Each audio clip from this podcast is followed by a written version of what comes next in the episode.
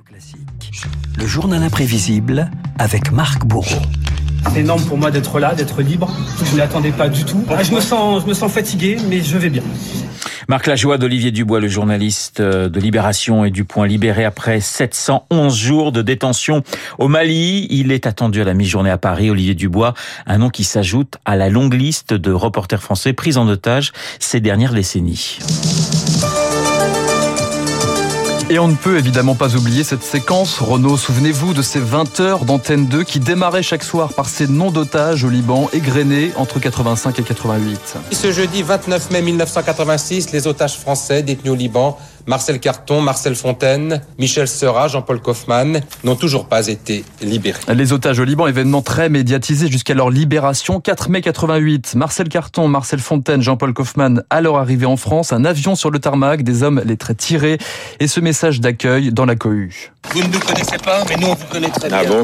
Et euh, je suis très heureux, au nom de, de toute notre corporation, de vous serrer la main. Tous les jours dans nos journaux, vous étiez présents, ainsi que vos deux Merci, merci. Nous vous remercions. Hein. La réaction de Jean-Paul Kaufmann, reporter à l'événement du jeudi, trois ans de détention et le besoin de raconter son calvaire dès sa descente de l'avion. Cette vie euh, de cauchemar, là, de mauvais rêves, on a vécu ça 24 heures sur 24. Moi j'ai eu les chaînes aux pieds ainsi que mes compagnons. Euh, bon, bah, on s'y habitue, hein, on revient pas des camps de la mort, il faut pas exagérer non plus, mais euh, on, on, a survécu. Enfin, c'est ce que on n'a pas vécu, on a survécu. Les conditions de détention, la détresse aussi, comme celle de la première journaliste otage Françoise Claustre, reporter archéologue retenue au Tchad par un groupe rebelle dans les années 70, un surnom, la prisonnière du désert. Dans son désert, sous le soleil brûlant et dans les nuits glacées du Sahara, Françoise Claustre est au plus bas moralement. Un cinéaste de l'agence Gamma fait alors découvrir son visage poignant aux Français qui rentrent à peine de vacances. Et ce cinéaste, Renaud, figurez-vous, c'était Raymond Depardon qui décrochait une interview de la jeune femme en plein désert tchadien. Quand je suis auprès de la population, je vais voir les femmes qui m'accueillent bien. Et ça me réconforte. Sinon, je lis, j'écoute un peu la radio. Et sinon, je pense à tous ceux qui m'abandonnent. Ils sont nombreux. You're after. Oh. Du sentiment d'abandon au soutien populaire. Renaud extrait d'une chanson de Rose Lamance à partir des, des, années 80, une chanson de soutien aux reporters, les otages, sujets de préoccupation aussi à l'Elysée, de François Mitterrand à François Hollande, en passant par Nicolas Sarkozy. J'exprime à nos trois compatriotes la compassion que nous inspire une si longue épreuve. La France, euh, elle est fière que ses compatriotes puissent servir euh, la liberté de la presse. La France fera tout pour qu'ils puissent retrouver leur famille et revenir à la maison. Les talibans viennent de nous le dire. C'est la dernière fois que nous parlerons dans une vidéo.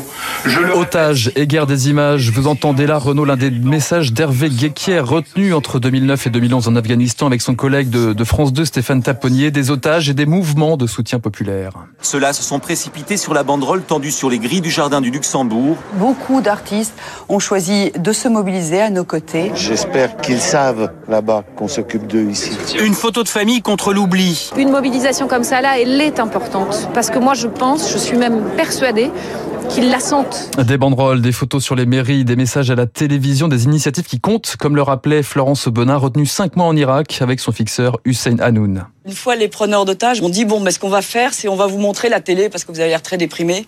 Et c'était TV5. Je vois en dessous une bande qui défile et je me dis tiens, c'est un bon signe pour moi. Cette fille, elle s'appelle Florence Hussein.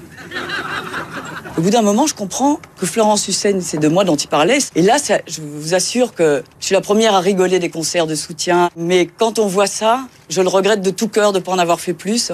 Et s'il vous plaît, la prochaine fois que vous avez une manifestation, j'irai, je le promets. C'est vraiment une aide formidable. Florence Benin qui a sans doute le plus parlé de son statut d'otage journaliste. Là, je me dis, ça y est, on est de l'autre côté du miroir. Des otages pas comme les autres aux yeux des ravisseurs. De temps en temps, ils vous disent, euh, vous êtes journaliste, vous allez sortir, vous allez écrire un livre, vous aurez beaucoup de succès et vous serez aussi célèbre que Lady Di. Et ça me rendait folle. Je me disais, et en plus, je devrais leur dire merci de m'avoir enlevé. Je me suis toujours dit, je leur ferai pas ce plaisir, je, je leur donnerai pas raison. Jamais je ferai ce livre parce que c'est ce qu'ils m'ont dit de faire et j'ai pas de de leur obéir, même quand je suis.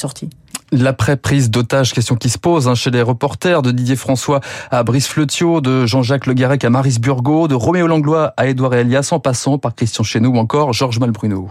On a encore le poids de, de la détention qui pèse. Et puis il y a surtout cette carapace qu'on s'est construit. Ça prend des mois avant justement de la casser. Georges Malbruno qui constatait les conditions de travail de plus en plus difficiles. Je crois que ce qui a été nouveau depuis l'affaire irakienne, c'est une recrudescence des prises d'otages parce que les insurgés se sont rendus compte du parti qu'ils pouvaient tirer en termes de rançon ou de bénéfices politiques. Le fait d'être journaliste il y a 25-30 ans était une sorte de protection. Aujourd'hui, c'est plutôt une exposition au risque. Georges Malbruno qui continue euh, d'exercer. La plupart d'ailleurs de ces anciens otages choisissent toujours d'être les témoins des convulsions du monde. Ma liberté, longtemps je t'ai gardé comme une perle rare.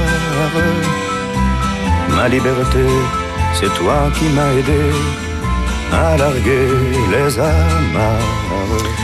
Le journal imprévisible de Marc Bourreau euh, qui revenait euh, sur ces journalistes pris en otage depuis des décennies et puis sur la libération et on s'en réjouit d'Olivier Dubois euh, qui doit donc et qui est attendu à la mi-journée à Paris. Merci Marc. Dans un instant, nous allons retrouver David Barou pour son décryptage. Il est 7h55 sur Radio Classique.